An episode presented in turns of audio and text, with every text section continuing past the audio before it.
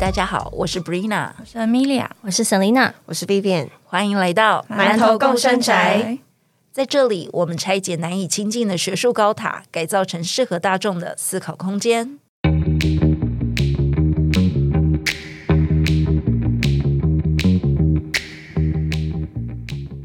我们今天这一集的开场比较特别一点，怎么了？我们要来玩一个小游戏哦。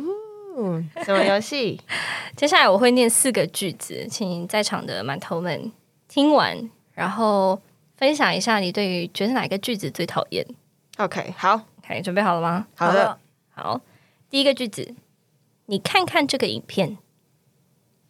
第二个句子，你瞧瞧这个视频。第三个，你看这影片。最后一个，你看看这个 video。请问以下四个句子，大家的感受如何？我觉得我现在真想离开现场，好讨厌哦！最讨厌哪一个？那个你看看这个 video，真的是让我怒火中烧啊！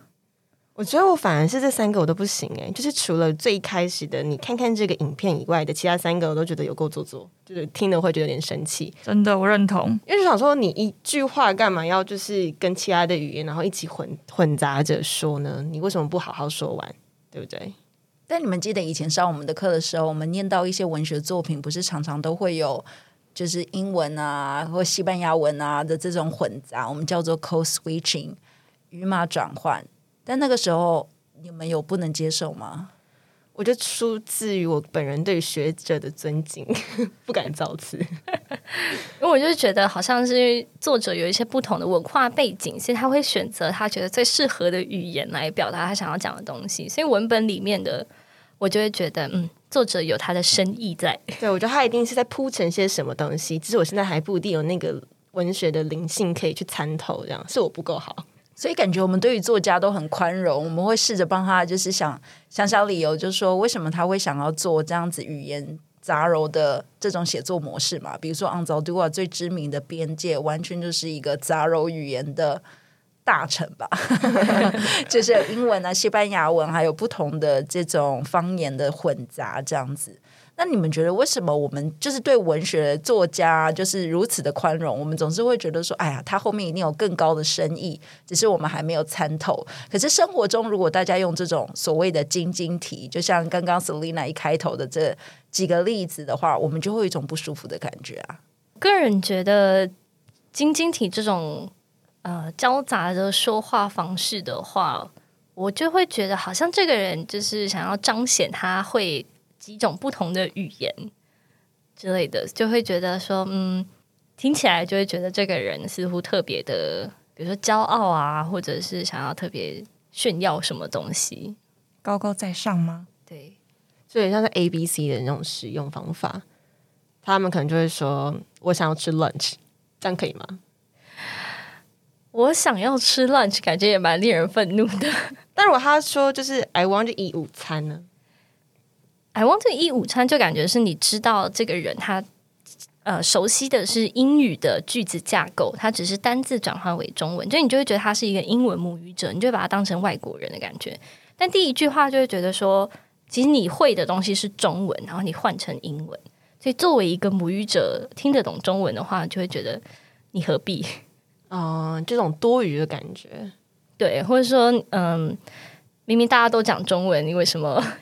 要这样子讲话？那如果是我想要加崩了，我把豆腰，我想要加崩了，我觉得如果以老师的发音会觉得有点装可爱，可 是可是我觉得好像也会耶，就是不知道是不是语系的关系。如果是像这种汉藏语系啊，可能譬如说像是嗯台语跟华语，我可能就觉得他们的混杂的使用，我好像还可以接受，或者那可能就是在台湾人的某一种，就是可能你在。多这样子的语言环境里面，或者说可能像是客语也有，你就会觉得哦，好像可能会出现像这样子的误用或是混用。对，但是如果是英文的话，因为毕竟对我们来说，英语是一个第二语言，是一个我们正在学习的语言，所以如果你特别使用的话，我会觉得好像是不是在去嗯，像刚刚 Selina 讲的一样，彰显我会这个语言，然后它是不是有背后的一些阶级的视角呢？其实重点不是在那个文字，对不对？嗯，好像是怎么说，或者是在什么样的情境说，所以我们才会觉得好像很不舒服或讨厌的感觉。因为我觉得语言本身应该算是中性的吧，就是一个讯息的传递的媒介，但是那个媒介所要达到的目的是在于沟通或是交换思想。可是如果你用不同的腔调啊、语气啊、断句这些东西去讲同一个语言或是同一个句子，我觉得它给人的感觉就会不太一样。我觉得可能在语言学习的背景上也有点相关，就像是我从小就是学英文、中文，然后一路这样子也读了外语班、英语系，在英文的使用上可能是蛮习惯的，反而有时候在日常生活中讲话，反而会找不到适当的中文词汇。像我前几天拜托朋友想要请他帮我买个东西，我就跟他说：“你可以帮我买一个 calendar 吗？”我真的想了五分钟，所以 calendar 到底是什么？想不到那个中文的词汇。所以有时候觉得说，好像在就是两个语言当中的这个转换，好像觉得有一点困难。就是在场的感觉大家都有类似的感受，我自己也是、欸，就是当我在讲中文啊，或者是在讲英文的时候，我当下不一定是很刻意的想要去选择某一个语言，可是我可能脑中某一个习惯的语言模式会自动的去选用我觉得当下最适合的字，然后也会依我说话的对象而有一些变化，比如说。可能在场的人我都知道大家会说英文，那我可能中英夹杂的几率就会比较高一点。但比如说像对于呃一般是用台语或者是用中文的说话对象的话，我就会比较倾向是中文或是台语。我觉得这蛮有趣的，因为我们刚刚就是在讲前面那个测验的时候，我们都说可能听到某一这样某种句子的结构，你会觉得不是很舒服。可像这样子混用晶晶体，无论是跟哪一个语言的混用，你明明感觉不舒服，可是其实我们在日常生活中，我们也会去使用它。就像是譬如说，我很少去讲星巴克这个词，我通常还就是会讲说，我想去喝 Starbucks。可是，也许这样子的使用，在可能跟我对话的人里面，他也会觉得说，为什么要这样子讲话？他明明就有一个义词，为什么你不去使用它？我觉得我的经验是，就是我从呃美国念书回来之后，遇到最大的困境也在学术界也是，就是我会没有办法用中文来传达我的讯息，或者是来来写我的期刊论文等等的东西，因为我觉得其实我一开始的思想语言就是英文。就是我好像没有真的在中文语境被教授过怎么样来写学中文的学术论文，然后可能就是我大学有双主修外文系，所以我觉得一进入就是一个英语的思考语言。那我自己的背景是念女性主义啊、性别研究，其实在台湾的时候也比较少接触到，是到国外念研究所的时候才接触到相关的一些词汇。那就会变成说我不知道它的中文是什么，然后因为我在一开始学的时候，它就是。那个英文，比如说什么嗯，white supremacy 啊，回来当然慢慢的有学到说哦，他是白人至上等等的东西。但是我刚回来的时候，我会遇到这样的处境，就是晶晶体非常严重，就是你随时就会突然唠一句英文这样子，别人也会觉得说你为什么不能好好用中文表达？但是我觉得那个困境是我没有办法表达我自己，除了用这个英文之外，我不知道是什么。那我自己思考语言就是英文，但是我在抒发情感的语言是中文，所以我常常会觉得说，我只能用英文写论说文，但是我抒情文必须要用中文写。然后说到这个无法转换，像是我后来回台湾刚回来的时候，就是去参加一些研讨会，他们是用中文发表，可是他们可能会讲一些中文的词，我在脑中就会一直想说，这英文是什么？这英文是什么？就会转换不过去。而且因为你们知道，中文有时候容忍度比较高，那个词的翻译可能英文有两三种，可是当我翻过去的时候，就会觉得，诶，这个这两三种在我的思考下是。全然不一样的概念，所以我会一直觉得我找不到对应的语言去思考，所以我觉得当他无法转过去的时候，某方面我也不知道如何作为来思考的一个架构，所以我自己也经历过这样子，就是很常使用晶晶体的状态，然后别人可能也会觉得说，你你就是在好像展彰显你好像是从国外留学回来的，你应该回台湾，你就是要对于华语的观众也要有所。嗯，考量这样子，但有的时候真的是一个你没办法转换过来，也不是说我不愿意，但是很困难，是慢慢可能回来几年之后，重新回到这个中文的语境，才比较容易用中文来作为思考。这样，我觉得好像比较困扰的点就是很多人会预设，就不甚至像我们刚开始该开场的时候，大家都预设说你为什么要这样子讲话，好像这个行为这个结果它是一种刻意为之的选择，就你是为了要显摆，所以才去做这样子的语言的措辞，可是它也许是一个很自然而然，因为不同理由而产生的一个语言的结果。因为像我们呃，呃，比如说中文啊、英文，甚至我们还有比如说第二外语。我刚从韩国交换回来的时候，我回到我呃就是家乡，然后其实我从小也是讲台语长大，我就跟街坊邻居甚至是阿嬷都是说台语，所以他们其实都知道说哦，我们家是一个会小朋友都是会讲台语的人。那有天就是 跟邻居串门子的时候，邻居讲一讲说，嗯、你刚刚去哪里？我就说啊、我刚刚比如说从学校回来，从台北学校回来，学校的台语是哈 好，但是韩文是哈狗。那个开头一出来，我就想说不对，我现在在讲韩文，但我现在没有办法阻止自己。所以，因为某些语言的相似性，或者是说，因为我刚从一个环境的转换而导致的结果，这不是我能够控制的。所以我听到人家讲说：“诶，你是不是忘记台语怎么讲了？”或者是说：“诶，你现在中文怎么变这么差？”就是内心会有一种很受伤的感受，就觉得说我原本应该是被鼓励去学习外语的，就大家明明对于外语的态度是鼓励，甚至说：“哦，你会讲英文很棒，你会多讲一种语言很棒。”可是为什么反过来，当我学成了这个结果之后，我却夹在一个很容易受伤的位置，会被人家质疑说你是不是忘本了？但其实我个人觉得这没好像没有一个直接的关联，因为这不是我刻意为之的选择。它有点像是四不像的状态，就是说，嗯、可能你接触了很多种语言，你的母语啊，然后你的可能学术语言，再加上你的跟第三、第四外语的发展，就是刚刚 Selina 讲的例子，我其实也深有同感。我觉得我好像在一个语言的边界上面，就是我可能作为可能会一二三四。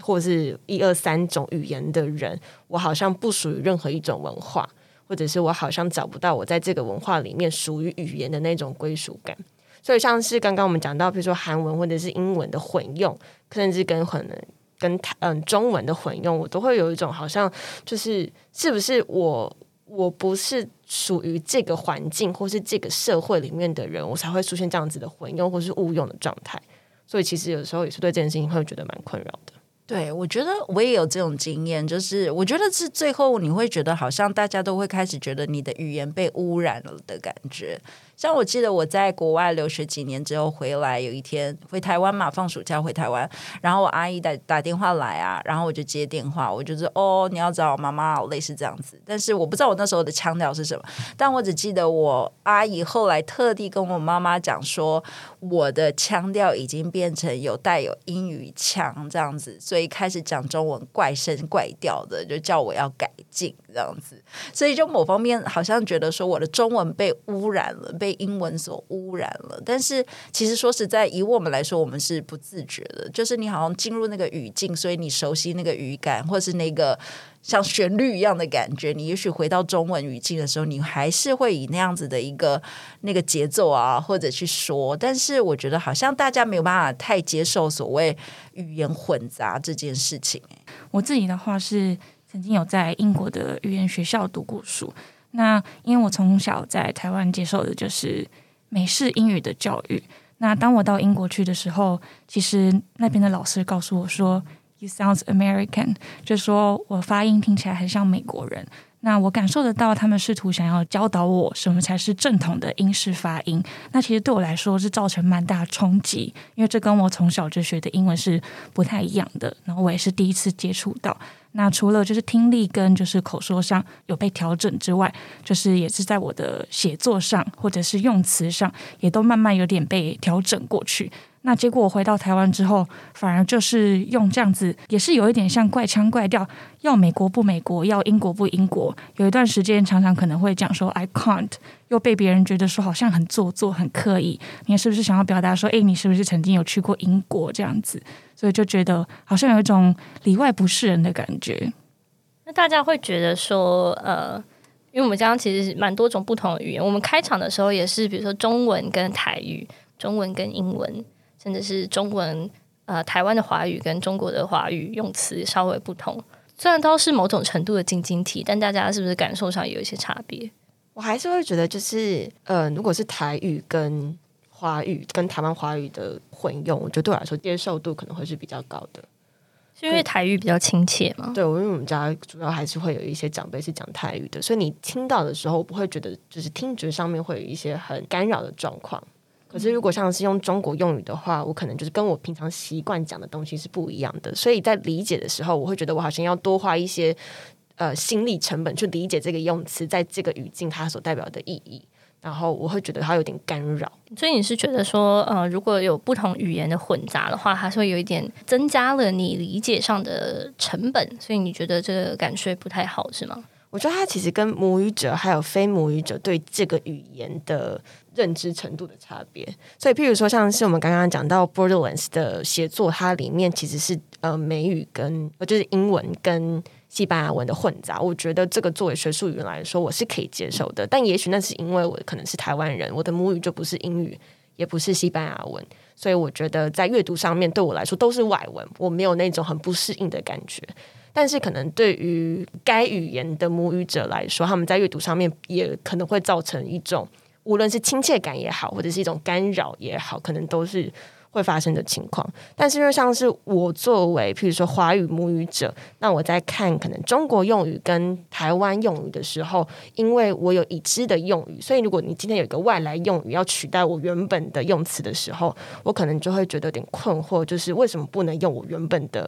词汇去理解它呢？可是有的时候是那些词汇，你知道，就是很常被用，所以我们都觉得已经快要成为我们自己的语言。可是有些人会开始担心说，其实比如说像中国用语，其实很多像视频，其实也很多人在用，他已经用到有时候你也诶，突然一时之间不知道中文，就是我们原本的 video 这个的中文到底是什么了，这样子。所以有人会开始担心说，我们好像慢慢所谓的被同化，或者是像词啊，像欧巴这种词啊，就是可能像你们学过韩语的，是不是也会觉得说听起来不太舒服？可是对于我们可能只透过看韩剧啊来去理解这个文化，我们就会觉得用了这样词，好像是一种更亲近的感觉。老师说，老师刚刚讲的时候，我一瞬间就是 有点生气嘛。对，也不是生气，就是你会突然觉得，哎。的这种感觉，跟我觉得那个嗯不舒服的感觉，或者是说会觉得是哪里怪怪的这种感觉，可能是来自于说你对于，当然不是说我们的韩语好到哪里去，而是说你开始认真去学一个新的外语的时候，我们常常在讲说语言其实就是文化的一种一个重要的一环，就是它语言你不可能只单学它的用法，你一定会学到这个语言背后的一些文化。所以，当我们看到其他人在使用这个外语，然后你对于他的文化背景是稍微了解的，你就会觉得说这个东西其实用的并没有那么正确。然后某种程度上，我就觉得好像会变成一种挪用，就你没有在他一个正确的语境下，或者他正确的文化背景意涵之下去使用这个字的话，我们在那个瞬间好像变成一种他者，就是另一个。文化的人去看这个字，说你用的好不好？所以我觉得我们作为呃两个语言都稍微理解，会比起母语者来看，会又有另一个角度，就会觉得说，呃，他跟我所认知的这个文化并不是一致的。可是母语者也许会觉得说，哦，你用我们国家的语言很开心，这样子，好像反而那个反弹的程度，并没有像你作为一个呃二语的学习者。来的强烈，我不知道 Vivian 的感受怎么样。我觉得刚刚讲到文化挪用这件事情，就是因为我本人是很相信语言是文化的载体，就这个概念我是很相信的。所以你使用什么样子的语言，然后你的语汇的。嗯，选用或者是你的断句，甚至是你的腔调，我觉得它某一部分都是代表你的身份，就是你怎么去认同这件事情，你怎么去看待思维这个东西。所以，像刚刚 Selina 有讲到说，还有老师刚刚前面例子有提到“欧巴”这个词汇，可能我就会觉得说，诶，他在这个韩国文化里的使用语境，都是女生在叫年纪比他长的亲近的人的时候，你才可以用“欧巴”。所以。如果今天有一个男生，然后叫另外一个男生欧巴的时候，我会觉得，嗯，你真的不懂，不要用，不要用，不要用之类的。但是也许像他刚刚讲的一样，其实韩国人本身看这个东西是没有感，是是是没有什么感觉的。但我觉得像这种，你会想要去审查别人或者去检验别人，你说的在这个语言的文化里面是否是对或错，这个东西，也许跟我们的我不知道跟我们的教育环境是一样的吗？可就是你会很习惯想要在一个外来语言里面去选择一个对的用法，或者是嗯告诉别人说你这个是错的。但我觉得，其实你们刚刚所分享的那个欧巴的这个例子啊，我也想到，其实我们自己台湾人对于啊，比如说是外国人，假设说他是 A B C 好了，所以他可能先讲了英文，但是夹杂了一点中文，不是那么标准。但我们就可能觉得哇，好可爱，他们很努力的在学中文。但是我们今天对于，比如说是台湾人讲中文讲一讲，讲了英文，我们可能就觉得干嘛这样子？或者是如果他们的发音又不是很标准，然后或者是用的方式不是很标准，我们就觉得不舒服这样子。我觉得其实我们做比较多的其实是所谓的自我审查，但这个不只是自己个人，而是我们自己的群体的感觉。就是好像有常常会有觉得说，哎，你的英文比较不标准，然后他的比较对，或我的比较对，这样子来提升，好像自己好像站在一个比较高的位置去看这样。但我们对于外来的人学我们的语言，我们就会比较包容，觉得说他们想要融入。我觉得很多人会把这件事情去解读成，譬如说，哦，台湾人是不是我们的民族性比较自卑？我们倾向觉得，比如说外国外月亮比较语言，可能国外的人。嗯，有在学习，有在努力就是好的。那我们自己应该要做得更好，我们应该要做到更不无法被挑剔的程度。但我自己还是会觉得，像刚刚讲的一样，是不是我们的？我至少我自己啦，我在学习英语或者我在学习第三语言的时候，都是在学校或是学院的环境里面去学习的，所以。以我的学习模式来说，我很常会有这个是对的，这个是错的，这个能说，那个不能说，或者是用词上面、句构上面，我就会有一种被限制住的感觉。那这个东西当然它不一定会造成沟通上面的延宕，或者是变得很很冗长，可是它确实对于我本人在去想我要讲的话的时候，我觉得它成为一种束缚。所以我觉得那就是可能我不知道我自己都有自己的那种学习过程的自卑感。你就会觉得说，如果不是讲的是对的话，宁可不要讲，是吗？对。但是你们觉得这样会不会对语言的使用太过严苛？尤其因为如果我们不是在学校这种环境的状态下，或甚至我们也不是在国外的状态下，我们在日常沟通的语言上，我们本来就接受到很多的不同的语言，那我们这样做交杂，你们觉得是有问题的吗？会影响？比如说，有些人会担心说，我们只有这样子的语言交杂。可能会有一些国家认同的一些问题啊，因为我们可能慢慢的被同化而不自知。我觉得到现在对于这件事情依然还是没有一个很明确的看法。我觉得就语言的复杂程度来说，它牵涉的包含，比如说它是你的认同感的一部分，它是你的文化层次的认同。我觉得语言因为在各个层次都扮演着非常重要的角色，反而让人很难去。想说，我到底要把语言跟哪一个东西绑在一起？就如果说你今天台语讲的不够好，你就不够台湾人，我就会觉得啊，我听到这句话会觉得很受伤，因为我的认同可能是台湾人，但是我的成长环境啊，或者是我现在因为可能啊，比如说搬到台北，或者是比较就是经常工作环境，或者是一些学习环境比较常用的是外语。然后因此而我的台语变得不够好，那这并不是我自己所乐见的事情，但我却好像要因此而呃多去听到人家说啊，你台语变差了就不够台湾人，我就会觉得，可是我已经很努力了之类的，因此而被质疑我的呃土地认同啊，或者是国家认同，我会觉得有一些受伤。我自己的话，我是北漂到台北来念书。那大家一听到我是南部人，马上就会说：“哎，那你是不是台语很好？”但其实正好相反，因为其实我从小是接触英文的，就是这个环境是比较多的，所以我的台语是。呃，可以是说完全不会讲的状态，所以大家对于就是我完全不会讲台语这件事，都感到非常的惊讶，也觉得不可思议。但我自己是觉得，为什么一定要把就是南部人，或者是要把台语就是跟这个东西绑在一起呢？我自己会觉得有一点点，可能跟 Selina 感受一样，我自己稍微觉得有一些不舒服。为什么我一定要就是符合你们这样子，觉得说我一定要会讲台语，甚至去会呃嘲笑我啊，或者是质疑我的声音也有出现。我也我自己也是，就是我的我的婆婆啊，或者是我爸爸，他们也可能经历以前那个年代，就是在学校是不可以讲台语的，所以我觉得他们反而会去拥抱，更拥抱这个文化。像我爸爸小时候就有跟我说，如果你不说台语的话，我就不跟你讲话。但是反而就是激发我的反抗，就是好你那你不跟我说话，我也不跟你说话，所以我们就这样冷战了很久。最后当然是我赢喽，所以他因为他还是会用，他还是会使用中文嘛，所以所以最后还是有这样沟通。然后呢，我婆婆可能会觉得说，呃，你不会讲台语就不是台湾人。可是但他们以我英文很好，就认为我听不懂台语。但是最奇妙的是，其实我从小。一开始学会的语言是台语，所以其实我都听得懂，只是我会讲出来的声音怪怪的。在后来，然后也有类似 Selina 刚才前面分享，我常常要讲台语，但是却冒出了英文。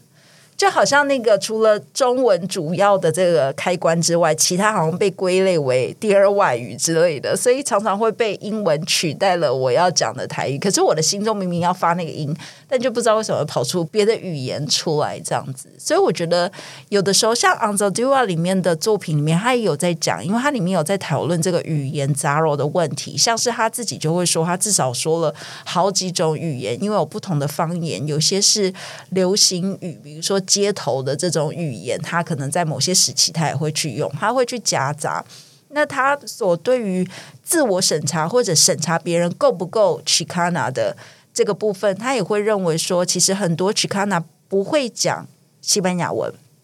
因为他可能从小就出生在美国，长在美国，他也没有那样子的环境可以去讲西班牙文，所以他会很害怕遇到拉丁美洲来的。就是呃，Latina，因为他们会讲西班牙文，所以他们可能就会因为他们不会讲西班牙语，而认为他不够拉丁美裔这样子的感觉。可是对于 a 杜 z 来说，他会说，不管你说的你会说或不会说，其实你都是足够的 Chicana。对，所以我觉得，当我们有时候会去想说，你不会说这个语言就不是什么的时候，其实我们已经先去定义了那个是什么。就是比如说，台湾人是什么？好像他已经有一个定义，而不是由每一个人去体现这个东西可能是什么。我们反而好像已经先画了什么，他应该长的 checklist，就是你看我有语言夹杂了吧？就是他的这个清单，好像你要达成 A B C D E 你才够格。但是真的是这样吗？还是每一个人都是在展演他所呈现出来的是什么？还是我们应该对语言更包容，就是平常那种不舒服，我们好像应该也要思考一下，到底为什么不舒服这样子。我其实可以理解，就是像是因为我们过去的历史背景，还有过去的政策，所以导致像是有一些，比如说我们说传统的台语人，他们会譬如说更加去拥抱他们的语言文化，然后反而就是他们因为他们过去受到了压迫，那他们现在就是更希望去限制或者去鼓励台语这个语言的使用这样子。但是我其实。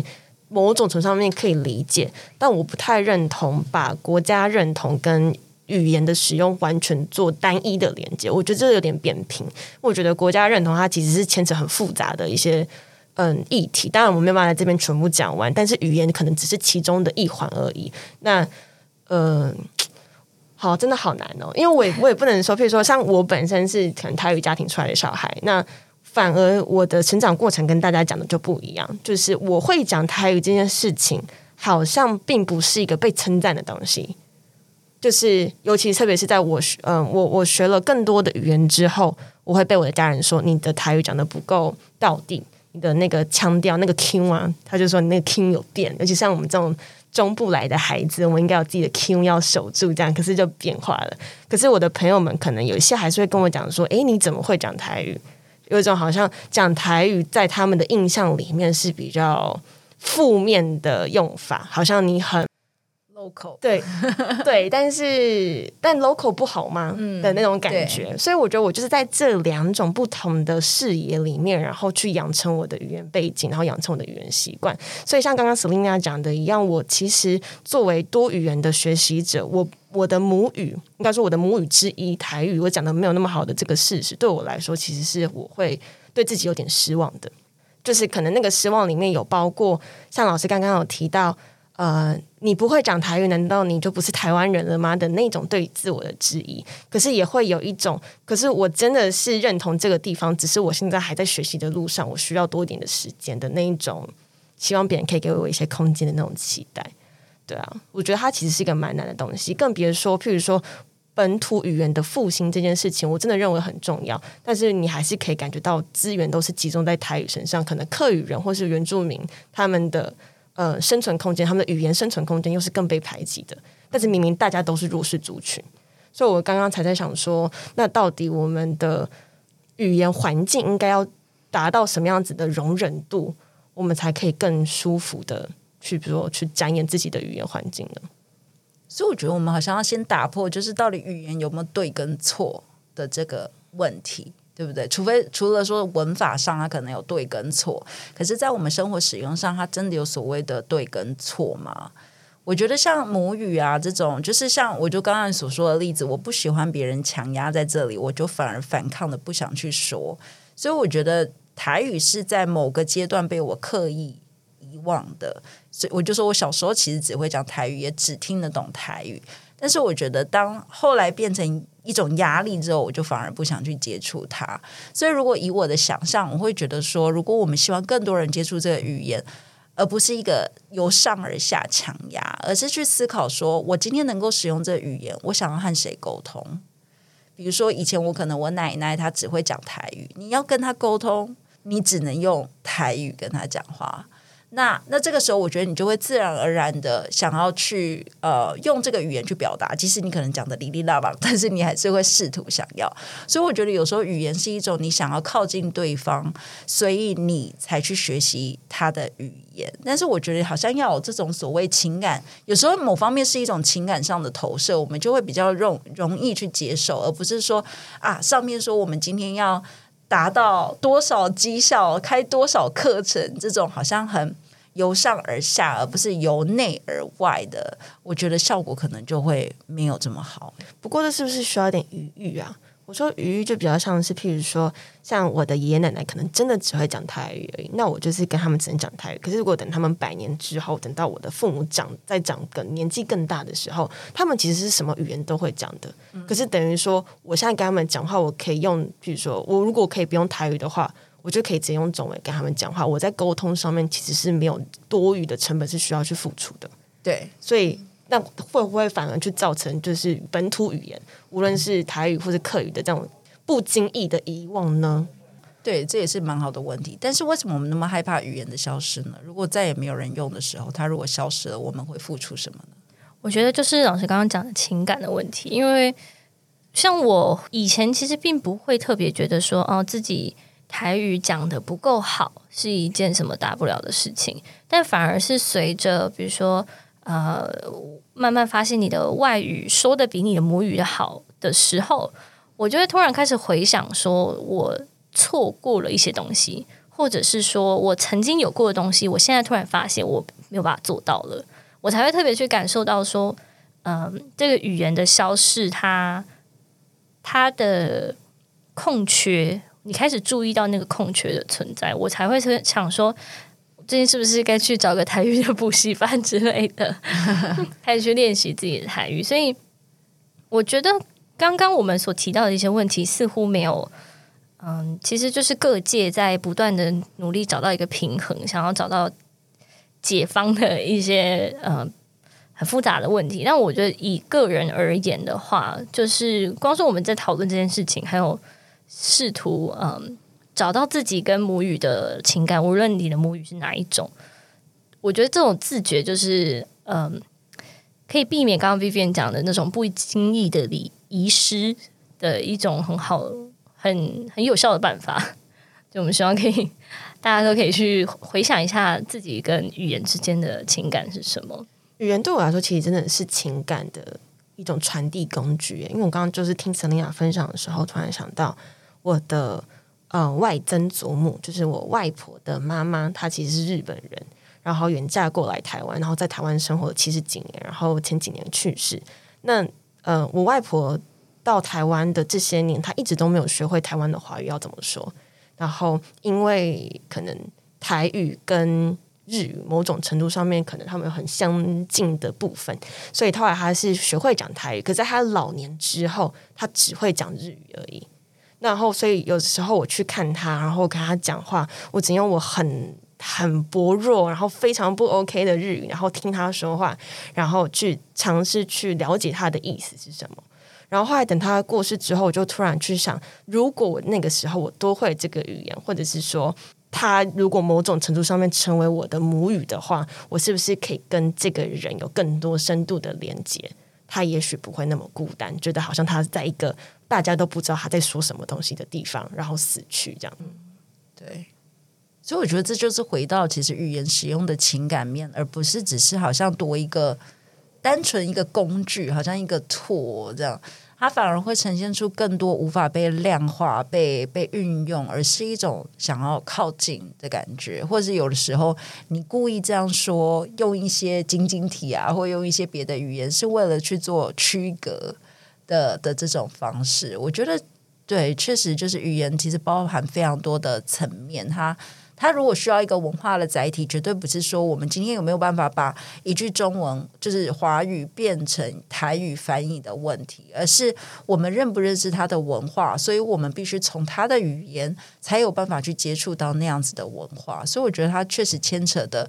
很广，就是呃，当然语言使用者人的问题，那还有它所带来的语言背后的文化的一些历史，以及你有没有那个语境去使用，我觉得也是蛮重要的。啊，也许我们在就是沟通的过程当中，我们都只是想要找到属于自己的群体而已。就无论是晶晶体，呃，哪一种语言混用的晶晶体，它其实呃都是想去找到，譬如说我在这个文化里面的归属感。就像是我们之前好像也有提过，呃，就是私底下有讨论过，说你每学一个新的语言，你其实有新的文化进到你这里来，你会有一个新的身份。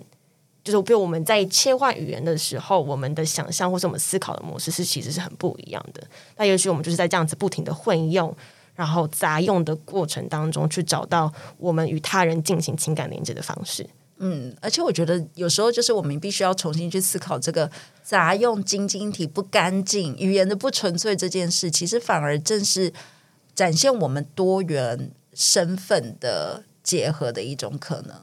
吧，所以下次我觉得我们也可以重新看到别人觉得讲晶晶体很不舒服的时候，也许我们也可以从这里重新去思考说，诶，那他有接触到哪些文化？为什么他会出现这样子的一个语言特定的使用？就是用我们对于文学作者的耐心，对他们的耐心，去慢慢的去挖掘，也许他们的背后展现出了一个什么样的历程，是我们没看到，只是语言变成了一个轨迹。让我们有迹可循，去回溯到他可能经历的人生、他的学习历程、他的语言的影响、文化的影响的这个部分吧。好，在节目的最后呢，我们其实选了来自《a n z a d u a Borderlands》里面第五章的一句话送给大家。这句话是：“So if you want to really hurt me, talk badly about my language. Ethnic identity is twin skin to linguistic identity. I am my language.” Until I can take pride in my language, I cannot take pride in myself。我觉得最后一句话的力道相当强大。它的意思是，直到我能够以自己的语言为傲之前，我无法以自己为傲。那么，我们帮大家翻译，意思就是我晶晶替我骄傲。我们今天节目就到这。想知道更多讯息，可以 follow 我们的 IG 馒头共生宅 Mentor in the House。别忘了新馒头持续招募中，欢迎入住。大家拜拜，拜拜。